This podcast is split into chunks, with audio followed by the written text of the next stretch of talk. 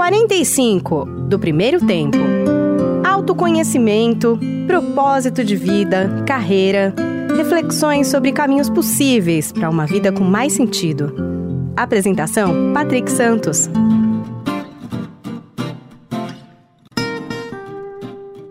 Olá, seja bem-vindo! Seja bem-vindo ao podcast 45 do Primeiro Tempo.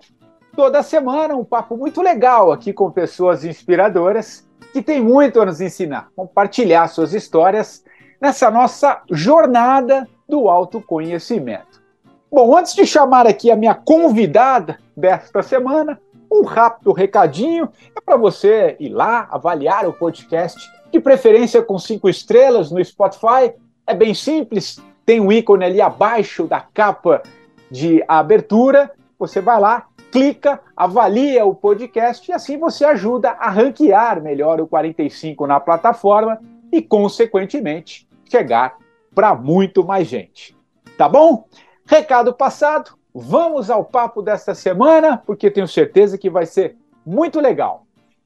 Olha só, a minha convidada de hoje se auto-intitula uma eremita transpessoal seu propósito de vida é despertar a consciência para viver de uma forma mais autêntica. Uau! Cidadã do mundo, ela faz da sua vida um grande laboratório de vivências e de sua jornada um caminho que integra os vários campos do desenvolvimento humano. Num desses campos, o morfogenético, ela se apaixonou. Estudou profundamente Rupert Sheldrake e a sua ressonância mórfica um sistema que organiza seres da natureza, determinando padrões ou formas de comportamento e pensamento, e também Bert Hellinger, criador das constelações familiares, uma técnica terapêutica que busca encontrar caminhos que aliviam os conflitos familiares que perduram gerações. De suas andanças aí por mais de 30 países, ela já foi jogadora profissional de vôlei, olha só, trabalhou em empresas no Canadá, nos Estados Unidos, até se tornar hoje uma terapeuta e também consteladora sistêmica das mais respeitadas, além de grande comunicadora também, com passagens pelo SBT, Bandeirantes e Rádio Mundial. Eu estou falando da Simone Arrojo. Tudo bem, Simone? Pô, que alegria recebê-la aqui no no 45, querida. Acho que por esse sobrenome, acho que ele sintetiza muito bem essa apresentação que eu fiz por aqui, né? Meu Deus, eu tô assim, olha, eu sou da área da comunicação e eu adoro, mas eu tô vendo você falar, ouvindo você e eu tô assim, uau, como você tem fluidez, facilidade, como você também flui, né, de um outro lugar. Muito bonito. É. Consegue unir esse, essa fluidez de, de, de cabeça, do que você sabe, mas também é de um outro lugar, que é o que eu gosto. Eu acho que a gente tem que fluir assim, aqui nesse plano físico, mas também no espiritual. Obrigada pela apresentação, adorei. É, e é isso. E é isso. Convite, você é uma grande comunicadora. Aliás, aliás, Simone, antes você vê que eu já falo demais, eu vou, eu vou segurar a onda aqui, mas eu te conheci através de uma entrevista que você fez. Olha que, olha que interessante. Eu estava eu estava pesquisando sobre campos morfogenéticos, tentando entender um pouquinho mais, e é isso que eu acho uma entrevista sua com o Robert nesse sentido, né? Acho que uma entrevista que você fez há alguns anos, e aí depois eu fui entender quem era você e o trabalho que você que você faz. Então, só para você ter uma ideia que foi através da comunicação, dessa sua facilidade também, que você traduz um pouco esse, esses campos morfogenéticos que a gente vai falar bastante aqui, mas a gente podia começar você contando a tua história. Caramba, quanta coisa, meu! Por onde essa história começa? Como é que você foi parar nesse, nesse campo do autoconhecimento? Da onde vem essa busca? Vai lá, vamos, vamos contar a tua Ixi, história. Maria, é o começo do começo, hein? 53 anos para contar é um pouco demais, vamos lá. Não, mas assim, olha, eu acho que Desde criança, né, eu, eu ficava brincando lá em casa e eu ouvia algumas pessoas me dizendo, a minha mãe estava com a vizinha lá em casa, e eu ouvia alguém dizendo, vai lá e fala tal coisa para a vizinha, né? Hum. E eu brincando, falava, não vou falar não, tô brincando, não vou falar. E daí eu chegava lá para a vizinha, porque eles me importunavam tanto, eu chegava para a vizinha e falava, olha, fulano de tal mandou fazer isso e isso, e saía correndo e voltaria a brincar. E a minha mãe me chamava brava, porque o que, que você foi falar para ela? Agora ela está chorando. Eu falei, eu não sei, mandaram eu falar. E eu ficava no, no portão de casa, tinha um ponto de ônibus, e eu olhava para as pessoas e falava assim: aquele é um extraterrestre, aquele não é. Uau. Aquela pessoa tem isso. Então, assim, eu acho que todos nós já nascemos, principalmente as crianças. Tem até um livro que, inclusive, quando eu estava com o Rupert na Califórnia, eu esqueci o nome do autor, mas ele estuda como as crianças lembram de vidas passadas, tudo pesquisa científica mesmo, né? É. Como as crianças elas têm essa condição de estar tá, é, realmente a moleira mais aberta e o terceiro olho muito mais aberto. Hum. Só que infelizmente, né, os pais eles eles suprimem isso, não deixam essa criança continuar na naturalidade da mediunidade, que não é mediunidade de centro espírita ou de, de acreditar, simplesmente é né? E eu acho que as experiências espirituais, elas são importantes porque quando elas realmente a gente vê que é, é real, é verídico, não é contar, com, ficam contando, né? Então, acho que eu, eu nasci com isso, mas eu tive apoio bastante. Minha mãe era uma pessoa extremamente espiritualizada, a minha avó vem tudo da, da Itália, minha avó era uma pessoa, apesar de vir da Itália, que não era muito a favor das da, da igreja, da forma como a, as religiões colocavam, não estou falando mal da igreja, mas da forma como as religiões aprisionam Deus. Perfeito. Por isso eu quero começar com uma frase que eu li num livro da Índia que um indiano me deu. Ele fala assim: a ciência exclui Deus, a religião aprisiona Deus e a espiritualidade vê Deus em tudo. Uau, nossa. Então, olha isso: a ciência exclui Deus, a religião aprisiona Deus e a espiritualidade vê Deus em tudo. E eu acho que desde criança eu buscava, porque minha família era assim, livre espiritualmente falando, sem uhum. nenhuma religião, né? Então eu passei vários desafios interessantes na minha vida em relação à espiritualidade, mas enfim, eu fui crescendo, com 12 anos um um técnico me viu jogando, eu já era comprida, alta, e ele falou: Poxa, eu quero levar você para jogar vôlei. Eu falei: Ah, tá bom.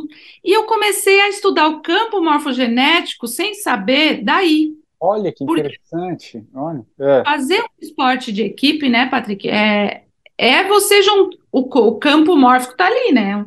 É um campo de informação, para quem não sabe, onde quando a gente forma uma egrégora com uma afinidade. Então, é como os pássaros, né? Os pássaros eles vão para a mesma direção ou eles vão trocando de lugares, porque ali existe um campo que tem uma informação que ordena a todos. Esse é o campo morfogenético. Assim, são os campos da família que a gente participa. É, é um campo que tem uma informação que por frequência une aquelas pessoas, e daí eu poderia entrar, por que a gente se une com essas frequências, mas enfim, não vou entrar nisso, que tem a ver com sangue, sangue tem a ver com DNA, mas que tem a ver com afinidade espiritual, no fundo, é, no fim é isso. Mas, então, quando eu comecei a jogar vôlei, eu meio que estudava internamente isso, eu falava assim, quando eu não estou bem, como esse campo pode se autorregular? Porque quando um do time não está jogando bem, o, o time precisa, alguém precisa jogar mais, porque alguém não está fazendo ponto. Então, se eu estou errando no saque, alguém precisa acertar mais saque, ou alguém precisa fazer mais bloqueio, por exemplo, do vôlei, para né, a gente fazer mais ponto, e, e, e assim a gente equilibra. E o campo morfogenético é um campo de regulação. Ele regula aquilo que está desregulado dentro de uma família, dentro de um campo de futebol, dentro de um campo de vôlei, é, dentro de um campo de trabalho. A natureza funciona com essa regulação o tempo inteiro. E isso é uma lei. Não é porque nasceu um bebê, ai, mas é um bebê tão puro, ele já vai começar a ter problemas porque a família tem problemas. Sim, esse bebê pode captar os problemas do sistema familiar. E ele não vai ser poupado porque ele é um bebê. é porque o campo, as leis, ela funciona como uma autorregulagem, né? Então, o nosso corpo funciona assim. Se eu machuco o tornozelo esquerdo, a perna direita vai ter que aguentar por um tempo, segurar mais meu peso, porque eu vou mancar com a esquerda. Então, o corpo começa a se autorregular. O corpo é formado por sistemas, né? Então, tem o sistema circulatório, o sistema é, digestivo, é, o sistema nervoso, o sistema respiratório. A gente funciona por sistemas, né? Isso é nos planetas, na natureza, em tudo. Tudo, ah, em tudo. Perfeito. Então, quando eu jogava vôlei, eu já comecei a analisar é como é, algo estava em ordem. Quando algo está em ordem, o, a gente ganha um, um jogo. Quando algo está em desordem, a gente perde um jogo. E isso eu aprendi. Desculpa se eu vou e volto, mas não, eu vou dando. Não, mas é maravilhoso, vai no flow, tá lindo. É, vai, vai vou dando alguns exemplos de campo. Nas minhas viagens, por exemplo, uma vez eu peguei um voo da Itália, enfim, da Itália para São Paulo, com um grupo. E muita gente começou a passar mal nesse voo, sabe? E daí o médico não podia ajudar, e o comandante estava bravo porque a aeromoça chamou o médico, mas um, olha que bonita, a, a, o médico foi chamado, mas ele tem que se apresentar com a carteirinha para o comandante, não para a aeromoça, né? E daí o comandante saiu da cabine, gritou com a aeromoça, falou: Você não cumpriu uma ordem. Tá errado, você tem que mandar o médico primeiro falar comigo e depois ele vai atender a pessoa. E ela, não, mas a pessoa tá morrendo. Ele falou, isso é uma desordem. E ela começou a chorar, e a pessoa morrendo, e a outra passando mal. E eu só sabia fazer reiki. Eu falei, olha, eu posso ajudar? Já que ninguém mais podia fazer nada, eu falei, deixa eu fazer um reiki, pelo menos. E a pessoa começou a voltar, porque o reiki é energia, né? E a pessoa começou a melhorar e voltou. Daí eu fui sentar, a, enferme... a, a, a aeromoça veio de novo: Olha, tem uma outra pessoa passando mal lá atrás, você pode ajudar? Eu falei: ah, Posso. Fui lá, fiz reiki, melhorou. Não é porque eu fiz reiki, é porque o reiki ajuda. Funciona muito. É. Ajuda é. nesses casos. Daí a moça que levou o, a bronca do. começou a passar mal, chorar muito. Daí ela falou: ah, você pode me ajudar? Tô passando mal. Eu falei: Bom, ajudei. Daí ela falou: o comandante está te chamando. Quando ela falou isso, eu falei: agora ferrou-se, agora eu vou tomar pancada. Fui lá na cabine, porque eles me levaram, na época não tinha ainda toda essa neura, e daí era outro comandante. E daí esse outro comandante, eu falei: nossa, coisa estranha. Ele falou assim: olha, deixa eu te explicar uma coisa. Tudo que começa errado, a máquina e as pessoas sentem. Esse voo não podia ter saído da Itália. Não tinha é, não tinha tripulação disponível. Eles pegaram a tripulação que veio da Ásia e puseram nesse voo. Tá todo mundo cansado, estressado, Uau. e isso está afetando os passageiros. Olha o campo morfogenético. Maravilhoso. Nossa, até arrepia aqui. Né? Faz muito sentido. E aí ele falou assim, e eu vou te falar outra coisa. Muitos aviões têm problemas físicos, caem por causa disso. Isso é energético. Por isso eu quero te dar aqui um presentinho, quero falar se você quiser ficar na classe executiva, você pode ficar, porque você ajudou um comandante falando isso. Eu falei, gente, isso não acontece. Então, é o campo morfogenético atuando num voo que saiu errado, estava em desordem, e continua, e, e a gente paga um preço, sabe? Assim é na família, assim é num time de vôlei, a gente, quando algo está em desordem, que foi a grande descoberta do Bert Hellinger, quando algo está em desordem, é, enquanto a gente não coloca em ordem o amor, a saúde, o sucesso, a prosperidade, o, é, não flui, não pode fluir. Então, a constelação, a gente olha isso. Então, eu acho que a minha história, talvez essa conexão, por eu já de outras vidas ser estudiosa nisso, eu fui sendo chamada para isso, mas eu tinha esse olhar diferente, já desde que eu era criança, né? E daí um dia eu tive um problema bem grave, pessoal, eu considero bem grave, porque para mim na época era, né? É. E falei, gente, ninguém explica isso, eu, eu preciso de uma explicação. E eu fui fazer uma constelação. A pessoa que me fez a constelação, depois eu descobri, ela nasceu no mesmo dia, mês, horário e local que eu. você já viu um negócio desse? Não, nossa. É. Ela falou: a gente veio no mesmo ônibus, Simone. Falei, viemos no viemos. E ela me constelou, e daquele dia eu percebi o que tinha acontecido, apareceu algo da minha família, eu liguei para minha avó, falei, vó, que história é essa? Que seu pai isso, seu pai aquilo, meu bisavô. E daí ela falou, é verdade, filha, mas como você descobriu isso? Eu falei, vó, descobri no trabalho de constelação familiar, mas ela falou, é, filha, é verdade, a gente nunca tocou nesse assunto, porque é um assunto muito doloroso para a família, né? E daí eu falei, eu, eu sei fazer esse negócio aí, eu quero aprender a fazer esse negócio aí. Você tinha que idade, e Simone? Eu tinha. Nossa, aí você vai falar de idade para mim, eu não sei. Mas já faz alguns anos. 35 anos, 30 e... É, tá. uns 35 anos, 36. E daí eu estudei isso e fui para a Alemanha, conhecer o Bert Hellinger.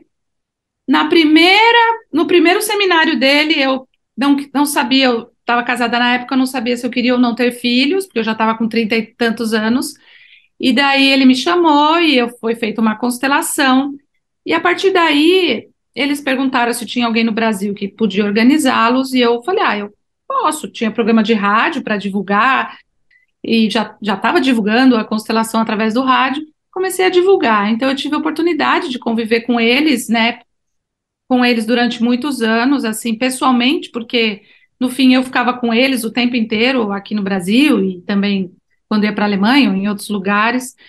E para mim foi um presente, um presente assim da humanidade ter conhecido Bert Hellinger, porque imagina que você chega, ele é um ser quase sem ego.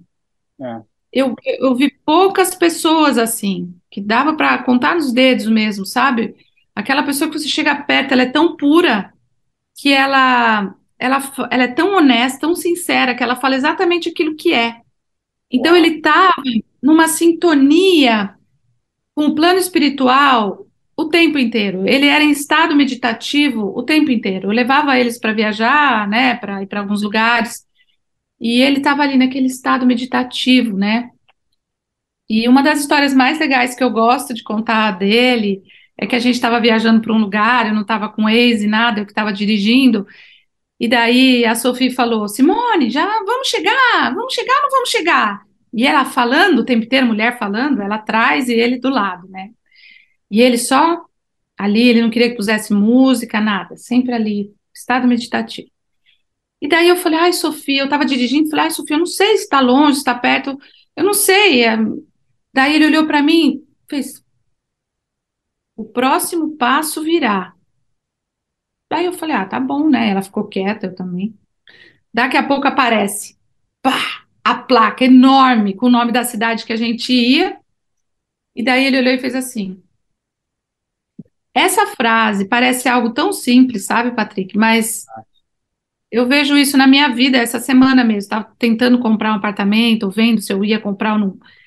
E vem o tempo inteiro, espera, o passo, ele, ele surge, o passo que tem força surge. Não é um passo qualquer, sem consciência que a gente toma. É o passo que tem força. Então eu aprendi. Eu não sei se estou falando demais. Não, não, posso... vai, tá, tá, maravilhoso. Relaxa, pode, pode falando. Até porque, gente, porque na verdade você tá, com esses exemplos todos, você está falando um pouco desse campo, né? De tudo isso que que é o que a gente começou nessa, né, nessa, nesse papo aqui. Então, acho que você está trazendo no exemplo que é o campo, que é o que eu quero que você explique. Então, então vai lá, você estava dizendo essa semana, né? É, porque tem que ser na prática, porque se não for na prática para a nossa vida, fica filosofia. E o Bert falava: constelação familiar é filosofia na prática. Não adianta ficar, ah, é tudo lindo aqui, mas na hora do vamos ver, como é que você decide as coisas, como é que você ordena as coisas, e você não tem essa consciência, então vai dar problema. Quando algo começa ruim, como no voo, é vai dar é, problema. É, dá, né? Dá.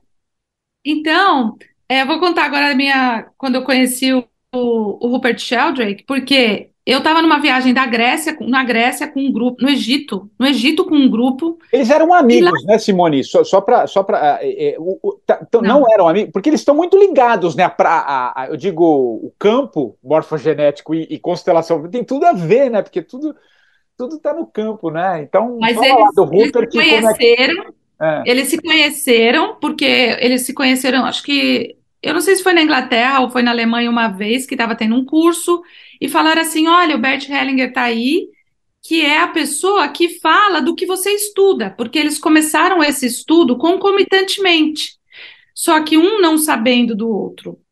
A mulher, a esposa do Rupert Sheldrake, ela, estu ela estudou, ela fez alguns módulos com o Bert Hellinger, mas o Bert já falava do campo sem mesmo conhecer o Rupert, e depois eles se conheceram. Mas depois, enfim, de alguma forma, de alguma forma eu que acabei aproximando eles, porque eu meio que caí no meio disso, vou te contar como. Olha, uma coisa eu vou te dizer, o campo morfogenético é o campo espiritual, é o campo da não dualidade. E quando a gente sabe se sintonizar, até estou escrevendo sobre isso, porque parece que a minha história é toda sobre como a gente busca uma sintonia com algo maior, com algo fora da dualidade, né? Então, eu estava no Egito e estava com um grupo lá, e me veio assim: procura aonde o Rupert Sheldrake está para você ir até uma palestra dele. Eu entrei lá na internet e falei assim: nossa, ele vai estar na Califórnia, mas eu vou chegar no Brasil. É, eu tenho que viajar no outro dia para ir para a Califórnia. Eu falei assim, mas eu vou. Comprei a passagem aérea, eu não sabia nem por que eu estava indo, mas eu sabia que o que eles do campo mórfico, morfogenético, esse campo maior me mostra, e sempre na minha vida foi assim acabou uma etapa, eles falavam assim: acabou, você precisa ir para outro lugar, agora é outra coisa, agora é ali. Então eu só sigo ordens, eu ouço e falo assim: ok. Então eu fui. Cheguei no Brasil, isso, dei um curso. Simone, isso sempre vem, sempre veio com você, essa, é, porque é um campo muito sutil de ouvir isso, né? É, você, você, lá no começo da nossa entrevista, você começou a falar que desde criança você tem isso, né? Você sempre teve Sim. isso muito aberto? E, e, e como é que é esse como é que vem, como é que como é que isso surge? E aí depois a gente vai voltar para porque eu quero continuar essa história, mas vem acho que é só blocos, vem por blocos, são informações que elas elas vêm por blocos. Eu não sei exatamente, mas é vem a informação e eu sei porque como o Bert me, me ensinou e ensina ensinou todo mundo, é, a gente sente o que tem força. Então, eu falo, poxa, aqui tem força. Eu não sei ao certo, porque eu estou indo para a direita, para a esquerda ou para a direita, mas ali tem força. Então, eu, eu vou. Vai. E daí eu chego lá e ele, ele, o próximo passo vem. Eu faço a minha parte e o próximo passo vem.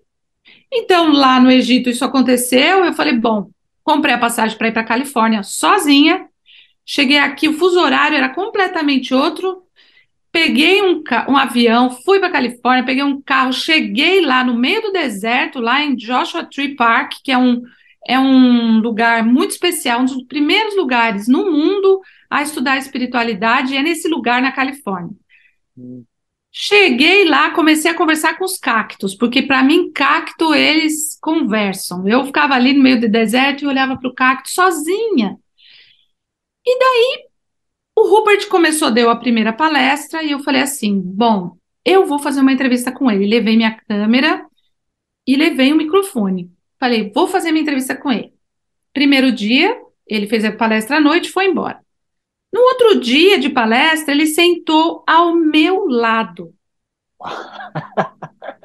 o que é que eu, o que é que seria natural? Falar com ele, falar, ô Rupert, eu quero fazer uma entrevista com você. Só que veio uma informação assim: não fale com ele. Eu falei, mas como? 300 pessoas aqui, o cara sentou do meu lado, como que eu não vou falar com ele? Não fale com ele. A hora que ele levantou, eu falei assim: tá vendo? Não era para falar com ele? Agora vocês se virem, porque eu vim até aqui e eu não sei mais qual, qual vai ser a minha chance de falar com ele.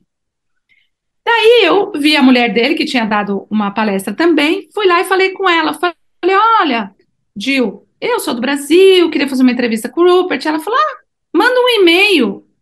Eu falei, e-mail? Eu falei, mas estou aqui. Ela falou, ah, manda um e-mail. Ou seja, falei, tá bom, relaxei, falei, ok, não vou fazer entrevista com ele, mas tinha mais um dia interessante de palestras, vários palestrantes. Estava eu sentada ali, quieta. veio um homem e falou assim para mim: Oi, você é brasileira? Eu falei: Eu sou. Ele falou assim: Eu também, só que eu moro aqui na Califórnia há muitos anos. Eu vi você falando no celular, em português. Falei: Ah, tem uma brasileira. Falei: É, ele assim. O que você veio fazer aqui? Eu falei: É, vim fazer uma entrevista com, com o Rupert. E você? Eu estou fazendo um, um documentário para o Rupert, eu sou cineasta. Eu falei: Você está brincando. Por quê, Patrick? Olha a perfeição. Eu tava com medo, porque eu tava sozinha.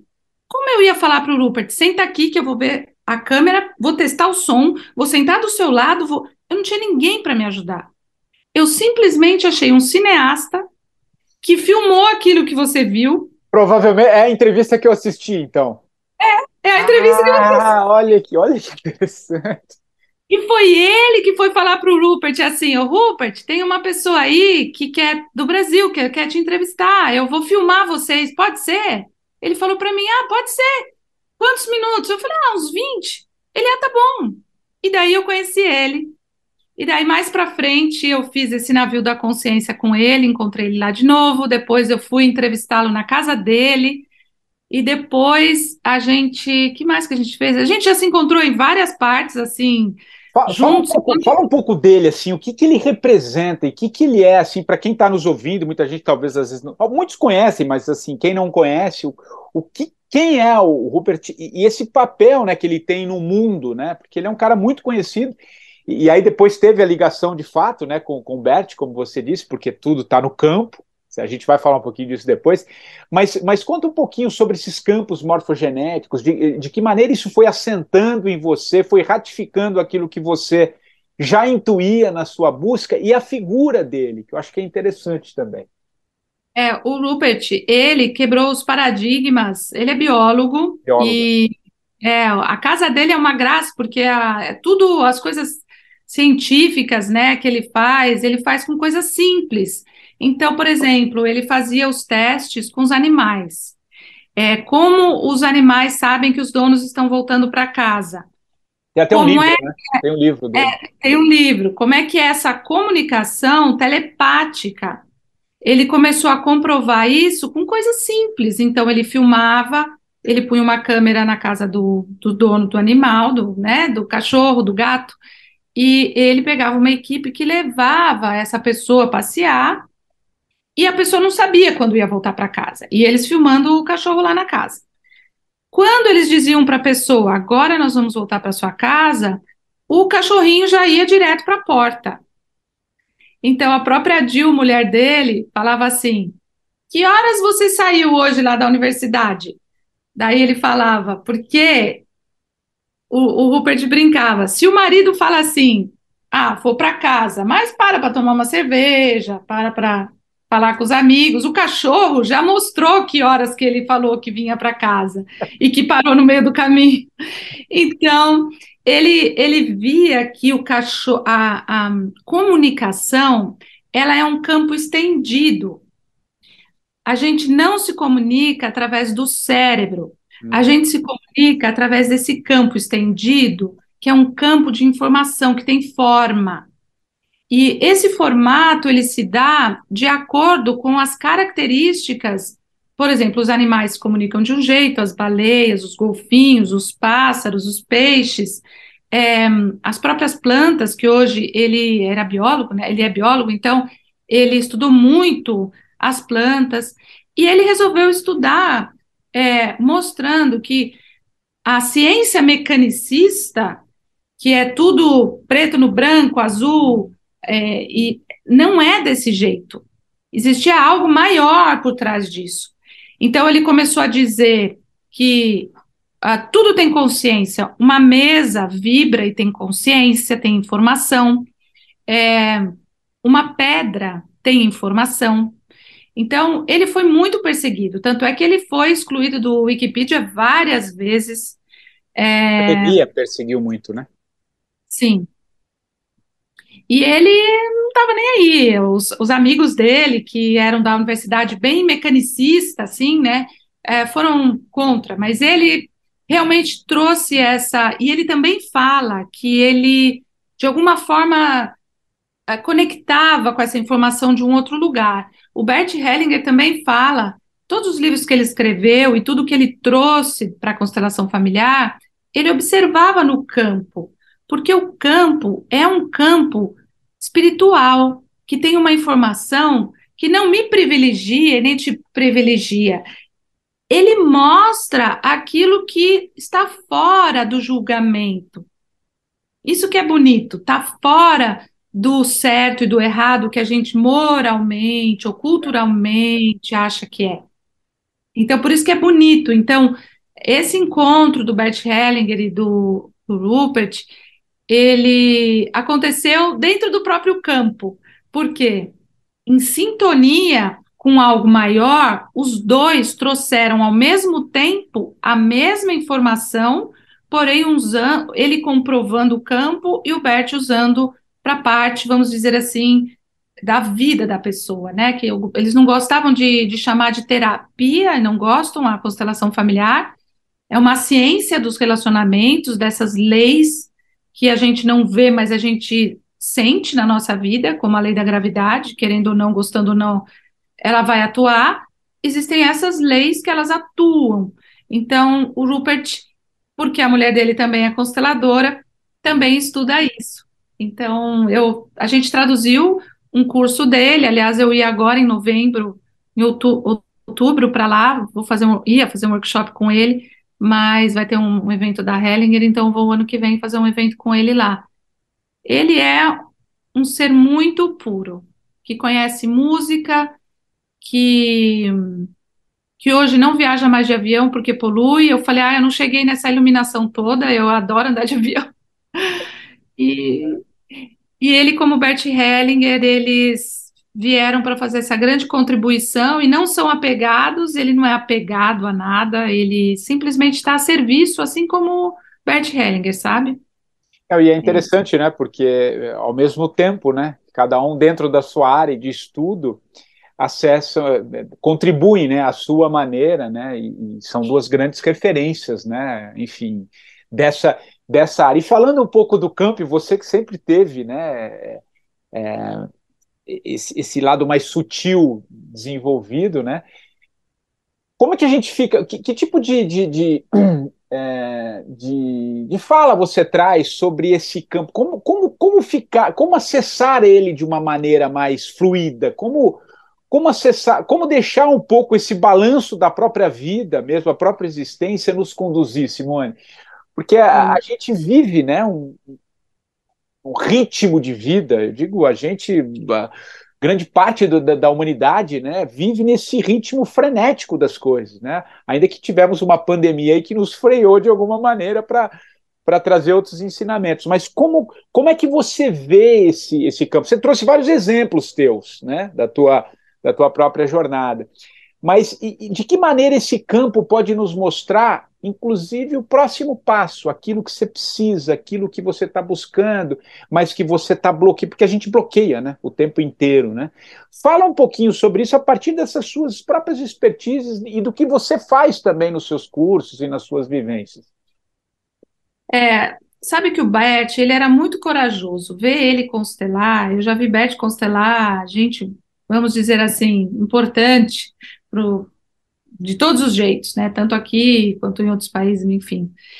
E ele nunca se importou com quem era, ele falava, deixa o campo agir. Então, ele sempre foi muito corajoso de não ter nenhum. Ele falava assim: eu não tenho time, eu não tenho bandeira, porque cada vez que a gente tem uma bandeira, a gente já não pode mais olhar. Porque se eu estou a bandeira branca e você com a bandeira azul, a gente já vai falar, mas minha bandeira branca é melhor, não, minha azul é melhor. Quando nós temos uma bandeira, nós já estamos presos. Então, o campo morfogenético, ele não aceita, ele não aceita dogmas. E eu posso te contar uma constelação que mostrou isso claramente para mim, mas ele se colocava no campo é, de uma maneira muito neutra que é o ponto zero, né, que na meditação a gente fala, que os grandes gurus, né, os mestres, eles ficam nesse ponto aonde não existe mais guerra, onde não existe mais dualidade, só existe paz e solução. E ele permitia o campo mesmo mostrar. E ele se permitia ver o que estava sendo visto, mostrado ali. E isso é muito difícil, porque os terapeutas, eles querem. Não, mas eu aprendi isso que na página 32 do livro do Freud fala que isso é aquilo. E o Bert, ele não estava preocupado com que isso era aquilo, nem ele mesmo. Tanto é que ele falava: não fiquem com o que eu é, disse ou escrevi, porque o campo ele é novo o tempo inteiro. Aquilo que eu vi hoje, talvez amanhã seja algo que nós possamos ver ainda de uma forma maior. Então, ter essa humildade perante o campo é algo que o não fazer, que é do Tao Te King, né, o não fazer, essa é a grande dificuldade de ser terapeuta ou da própria vida. Porque a gente acostumou com esse esforço, ah, eu me mato para fazer isso. Então, se a gente realmente se alinha, a gente não precisa se matar. A gente atrai as coisas. A gente é só a gente olhar para a nossa vida que a gente vê o que nós estamos alinhados ou não. Então a constelação é a gente olhar o que está em alinhamento ou o que está fora de alinhamento. Então eu fico percebendo na minha vida diária né? Então, por exemplo, eu estou num projeto agora, que depois posso contar, mas é uma coisa tão bonita do campo, que veio também na Índia. O próximo passo do que fazer com a constelação. Porque o Bert Hellinger colocava alguém ao lado e a pessoa dizia, ah, eu tenho uma dor de cabeça. Ok, coloca uma pessoa para ser você no campo morfogenético, coloca uma pessoa para ser a dor de cabeça e vamos, tá, vamos ver o que está em desordem. É, porém, Todo mundo que está olhando uma constelação assim, isso é física quântica. O observador, ele vai colapsar a onda e vai uh, trazer algo de possibilidade para ele, cada um do seu jeito.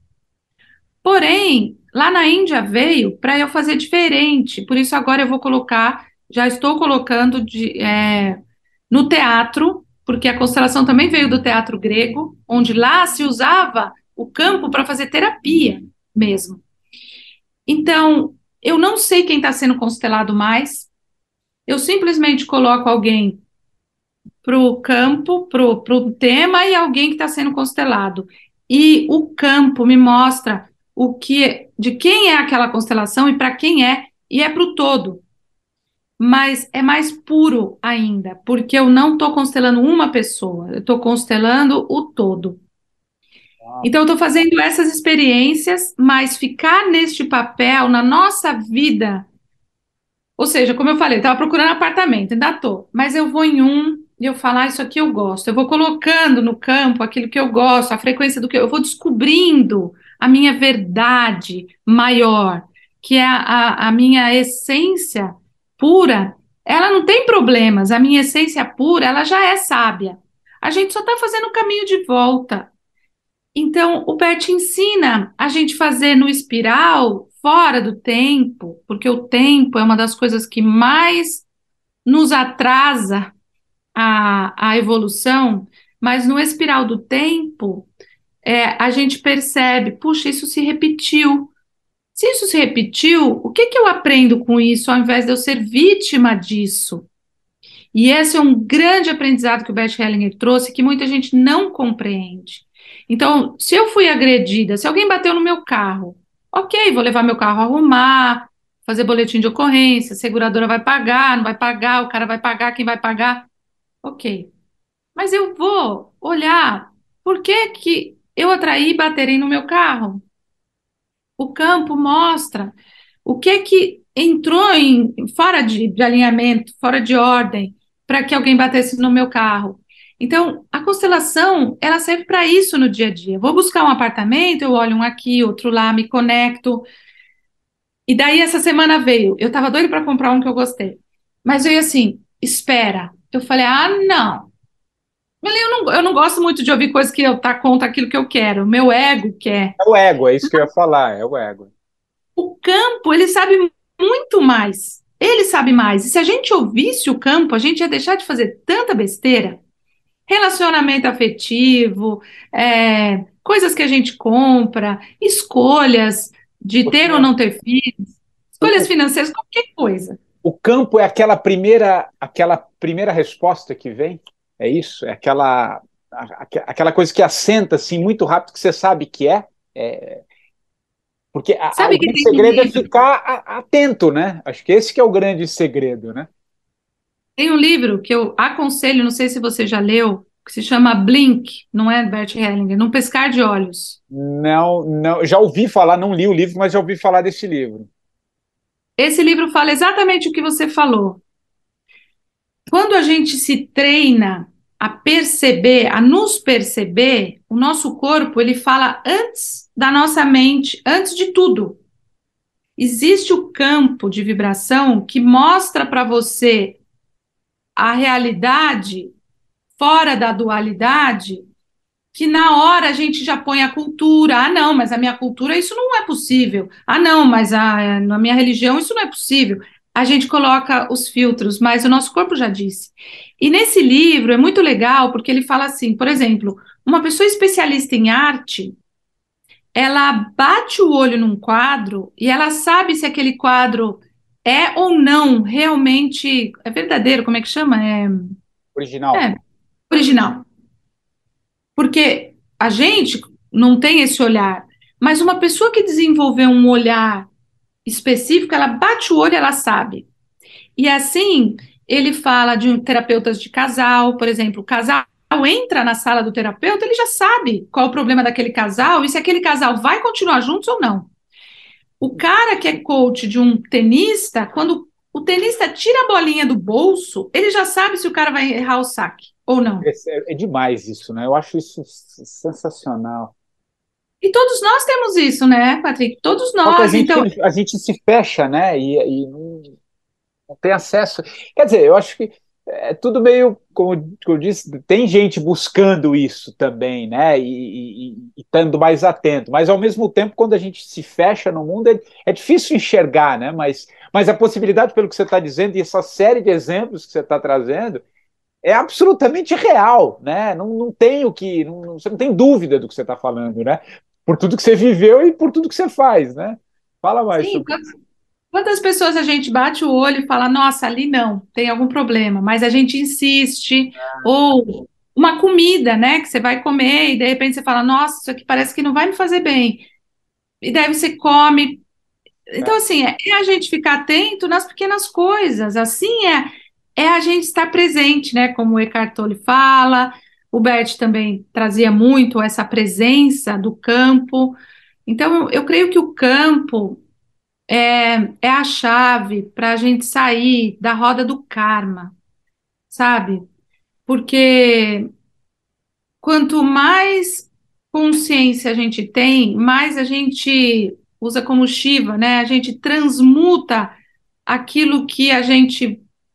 Na Cabala, eles falam, falavam assim: eu roubei 100 reais de alguém, saiu um míssil de 100 reais que vai cair na minha cabeça que alguém vai me roubar 200 reais daqui um tempo. Se eu roubei 100 reais agora, mas no meio do caminho eu falo, roubei 100 reais, putz, não devia ter feito isso. O que, que eu posso fazer? Eu vou lá devolver o dinheiro para a pessoa, vou pedir desculpas e vou me alinhar de novo para não roubar mais 100 reais. Então, esse míssil não cai mais na minha cabeça. Então, tudo aquilo que a gente fez, vamos dizer, de errado, ao invés de a gente ficar na autoexpiação, que a constelação fala muito, ah, agora vou pagar com um acidente, ou vou pagar com uma doença, ou vou pagar com uma perda financeira, ou vou pagar com, sei lá, alguma coisa, eu falo, poxa vida, onde está esse, o que, que eu fiz que de, de alguma forma eu não sou vítima, eu vou olhar, que, que eu, pode ser em pensamento, pode ser numa atitude, mas o que, que eu posso voltar a alinhar?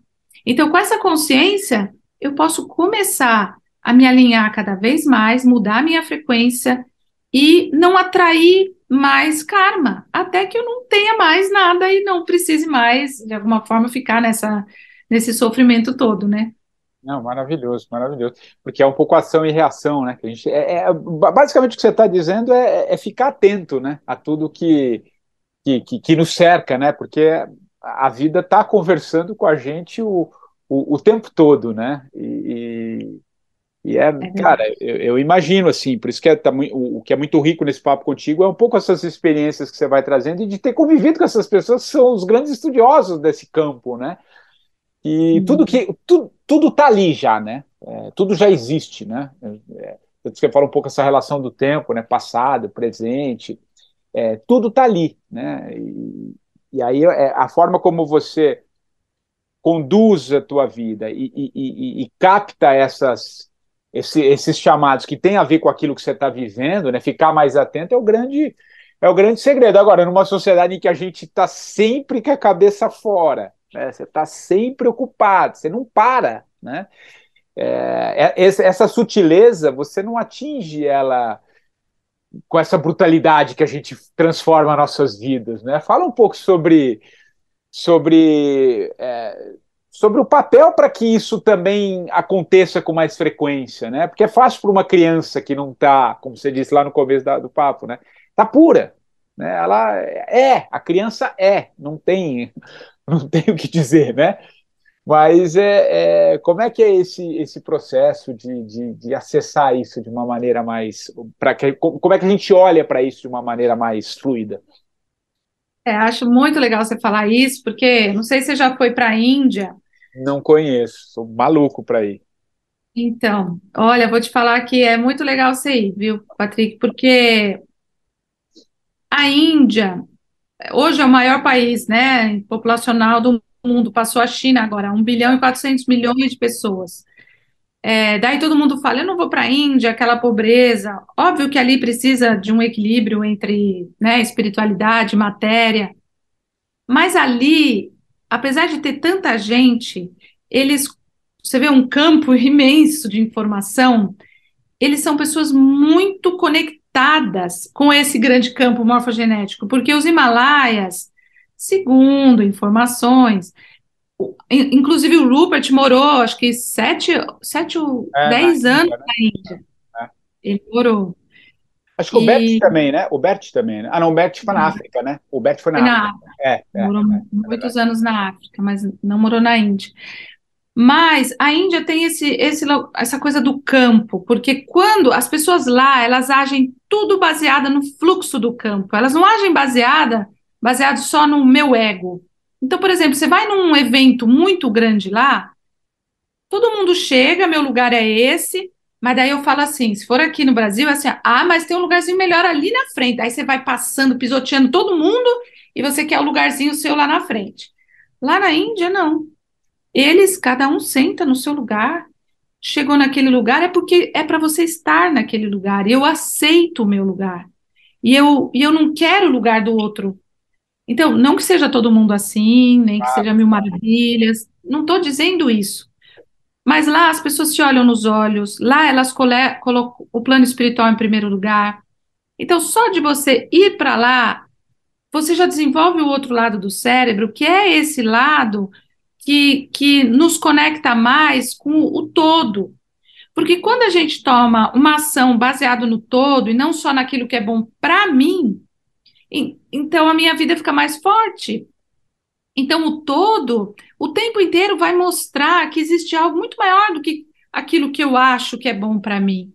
E esse esperar o próximo passo é, é essa essa meditação, essa observação. Se você parar num lugar e observar, você vai enxergar muitas coisas. Tem muita informação em tudo. O campo morfogenético, que é um campo de informação, ele mostra, né? Então, quando a gente abre uma família, por exemplo, um campo familiar, eu não estou ali constelando a pessoa, eu estou ali olhando para um sistema que está buscando uma ordem, né, que está em desordem e vai buscar uma ordem, seja como for. Eu não sei se eu posso dar um exemplo, que foi um dos exemplos mais fortes da minha, da minha constelação, assim, das, das constelações. Uma, uma moça veio e falou assim: é, o meu marido teve um filho com a minha irmã. Eu tô casado com ele ainda. E esse menino, ele me adora de um jeito. Mas como que eu posso perdoar a minha irmã se ficou com meu marido e nasceu um filho que é meu sobrinho e ao mesmo tempo é filho do meu marido. Eu falei, é, realmente a situação não é fácil, né, gente? Vamos lá, tudo bem. Mas como eu fico?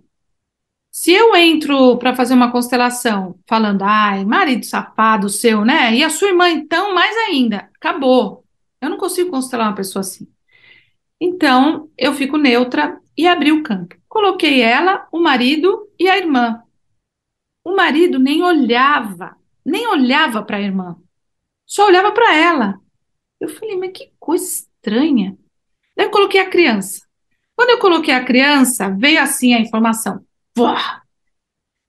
Você fala para ela, assim eu ouvi, que essa criança é dela e da irmã dela. Na hora eu falei, gente, sabe assim, eu falei, como que eu vou falar para ela um negócio desse? Mas eu falei para ela, eu falei, olha, eu não sei o que isso significa, mas a, a criança é sua com a sua irmã. Ela falou assim: Nossa, agora eu entendi. É que eu tenho um segredo. A minha irmã, eu estava grávida, e a minha irmã que me ajudou a tirar a criança, a gente abortou, eu e ela, só só nós duas sabemos disso. E daí veio o resto da informação. Pois é, essa criança voltou. Com ou sem a sua moral, ela voltou. E o seu marido estava à disposição para o trabalho sujo, de ficar com a fama de safado, vamos dizer assim, para que essa criança pudesse voltar. E aqui não tem moral, é só uma vida que voltou. Acabou a constelação. Gente, você vai explicar mais o quê? Vai culpar a irmã? Vai culpar o marido? Daí, nos olhos das pessoas que não entendem a profundidade disso. É, é isso, é, é isso. Elas vão dizer: imagina, marido safado, irmã safada, acabou a família, destruiu a família, e essa criança ninguém olha para ela e acabou. Fica no julgamento é. o tempo todo, né? A gente fica no julgamento o tempo todo, né? E, e, é. e é isso, por isso que exige também uma, uma compreensão, né? Ô, ô, Simone, mas dentro disso, de, é, como é que você vê esse momento que a gente está tá vivendo? É, você acha que está tendo uma compreensão maior das coisas? É, você percebe uma, uma, uma evolução da, da, da, da, humanidade nesse sentido também, pós-pandemia? Aonde você se coloca nesse, nesse momento, assim, nessa, nessa busca por espiritualidade, por uma compreensão do campo, que é algo que a gente está falando aqui? Você percebe uma evolução ou, ou não? Como é, onde você se encara, onde você se coloca nesse momento? Eu acho que nós nunca tivemos tantas uh, ciências espirituais abertas para o todo. Ah, Qualquer pessoa pode acessar Cabala, pode acessar Santo Graal, pode acessar Tantra, pode acessar o que for. É, mas depende muito desse, desse desenvolvimento de cada um, desse impulso espiritual de cada um, né? E na era de Aquário, a gente vem para aprender através da consciência e não mais através do sofrimento. E muita gente ainda acha que ela precisa aprender através do sofrimento. Eu também, na minha vida, em muitas coisas eu estou aprendendo através da, da dor. Mas eu estou buscando ter consciência para não criar mais dor para o futuro, né? Também. Não existe linha do tempo, mas mudar a minha frequência para que quando eu tenho uma dor, olha, eu, eu fico boba. Eu já fui chamada para trabalhar em hospital, com a pessoa lá quase morrendo, e você vai conversar com a pessoa, fala, poxa, você, tipo, você quer sair, você quer olhar o que está acontecendo com você? A pessoa não quer, ela não quer. Eu, quando tenho, né, tive um Covid, eu quero olhar porque eu tive Covid, eu quero, eu quero crescer, eu quero ver que o Covid foi meu amigo, me ensinou algo. Minha crise é um amigo, veio me ensinar algo. Eu não sei como essas pessoas sem consciência elas conseguem dar conta de viver esse mundo como está agora sem essa consciência, sem essa. Porque é um bálsamo você falar, nossa, eu tô triste, o Covid tem a ver muito com tristeza, eu, né? O meu pai fez a passagem há dois anos, então eu vivi uma tristeza, é, né? Um luto é uma coisa que às vezes demanda tempo, então você olhar para esse luto, você saber, puxa, ainda estou vivendo esse luto. Na época, e uma das coisas que o Rupert fala, ele escreveu um livro sobre os rituais. Os rituais, eles trazem muita cura. Na época é, passada, a gente tinha um período de luto, tinha um ritual de luto, a pessoa ficava de luto por um ano, por um tempo, né? Hoje as pessoas entram em depressão porque elas não fizeram ritual de passagem, elas não passaram da idade da infância para a adolescência com ritual, não passaram da adolescência para a idade adulta, não fazem mais casamentos, que é essa despedida dos pais para eu ir agora para uma nova vida. É, então, os rituais, e o Rupert fala muito sobre isso, que é muito importante. Então, o luto também é um ritual importante, que eu percebi que eu não fiz o luto, sabe? Então, eu falei, não, eu vou me dar o direito de ainda estar de luto no meu tempo. E daí tem gente que fala, ah, mas é tão espiritualizada, é... mas é uma despedida. E ali, toda vez que alguém morre, que não morre, mas toda vez que alguém faz a passagem, mexe com coisas que estavam ocultas dentro da família. Só que ninguém fala. Então, traz à tona um monte de coisa. Então, traz à tona minhas coisas, as coisas para o meu irmão, as coisas para minha irmã, para os netos. Então, é importante a gente também saber desse, a importância dos rituais, sabe? Das, das passagens também. Simone, a gente está caminhando para o fim aqui, mas tem uma última perguntinha aqui antes da gente antes de pedir a indicação do livro e da música, que foi lá no começo que você falou assim, ah, por que, que a gente vem naquela família? Tem alguma coisa com o sangue que você falou? E eu acho que alguém que estava ouvindo assim, ah, por que, que não retoma aquilo que você trouxe ali no começo, né? Que tem muito a ver com, com, com a constelação com o campo. Explica um pouco isso, então, para é, porque acho que você estava num, num, numa resposta sequencial, você não ia parar para explicar tudo isso, mas acho que cabe agora nesse, nesse encerramento. Né? Por que então você vem naquela família? Né? Por, o, e, e, e, essa ligação que você fez com o sangue, que acho que aí você pode explicar melhor. É, o sangue, espiritualmente falando, é frequência frequência de desenvolvimento, de alma.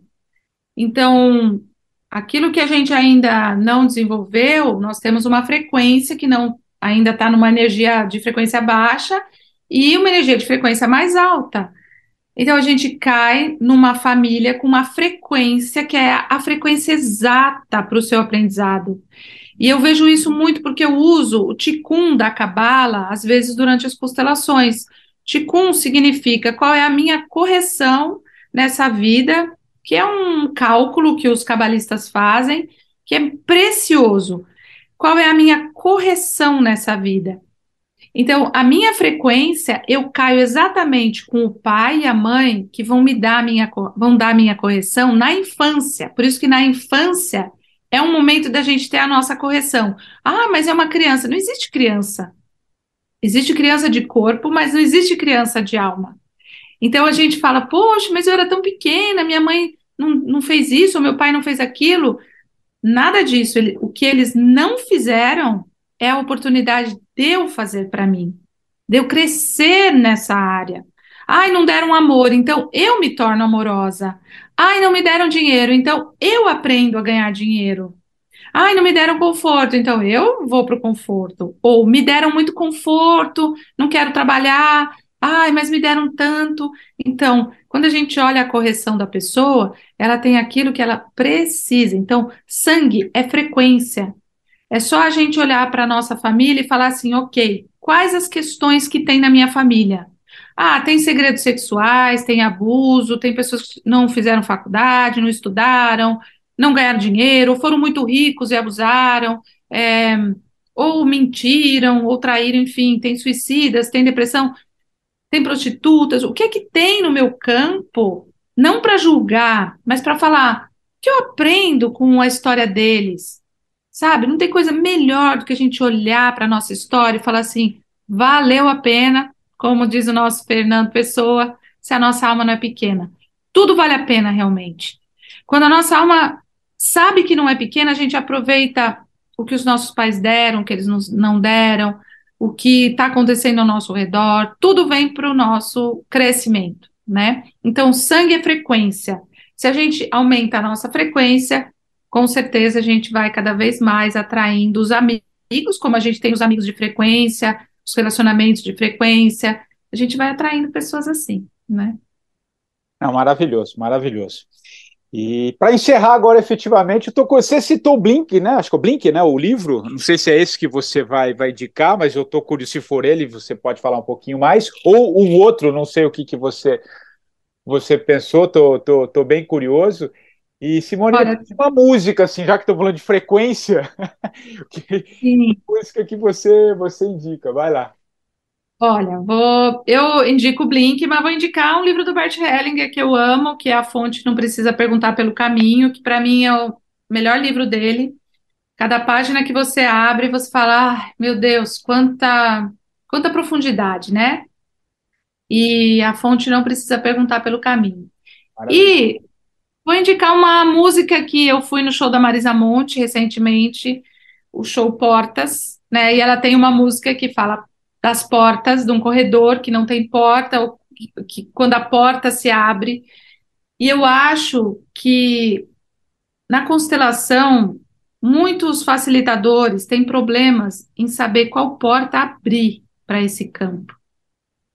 A gente sempre fala, eu quero abrir a porta certa ou a porta errada, né? Nessa música, ela fala, no fim, as portas vão todas dar no mesmo lugar, vamos dizer assim, mas vão trazer algo sempre para a gente. Então, eu gosto dessa música porque, através da, do campo, a gente fala: que porta que eu vou abrir hoje no meu dia? Sabe? Que porta que eu vou aprender hoje? Não, é, não tem a porta certa ou errada, todas as portas vão nos ensinar algo. Mas quando a gente tem uma presença e a gente fica em sintonia com a porta maior, então a nossa vida fica mais fácil, a nossa vida fica mágica.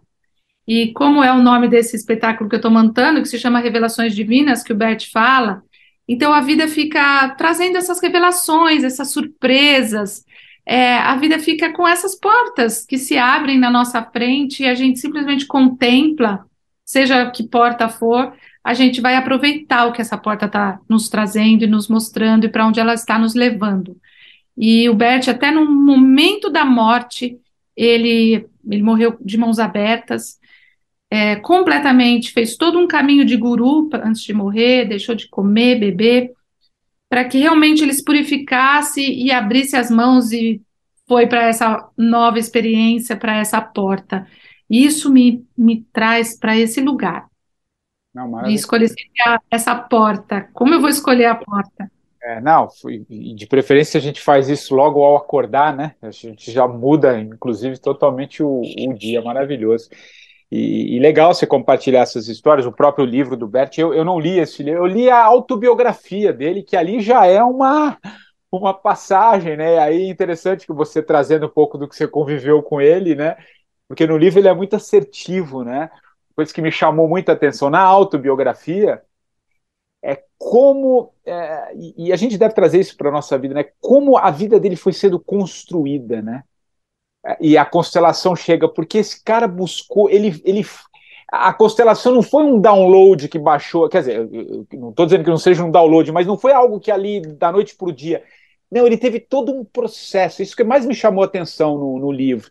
Ele foi buscando, ele morou, teve as decepções, a dificuldade quando ele sai da África, naquela, naqueles, naquelas rompimentos que ele teve, depois ele volta, vai estudar, as os cursos que ele ia buscando, as associações que ele ia fazendo, que acho que tem muito a ver com o que você falou, né? Que as coisas, a observação, até que aquilo se constrói como uma, apesar dele não chamar de terapia, né? A gente que trata como uma terapia, até hoje ganhar um mundo, né? Porque não é só no Brasil, muitos países e tem ainda, ainda que um lugar ou outro tenha um receio, ah, eu não confio muito nisso, mas aí é aquela ciência existencialista, aquela coisa que não, não, não se abre muito, né? Mas é um campo que vem que vem se abrindo. Então, já que você citou o, o, livro do Bert, eu lembrei um pouco da autobiografia, que é maravilhoso, e a forma como ele, ele é claro, né? E a forma como foi construído. E aí acho que eu faço esse desfecho com esse final que você falou, né? Não sabia, até porque ele escreveu, né?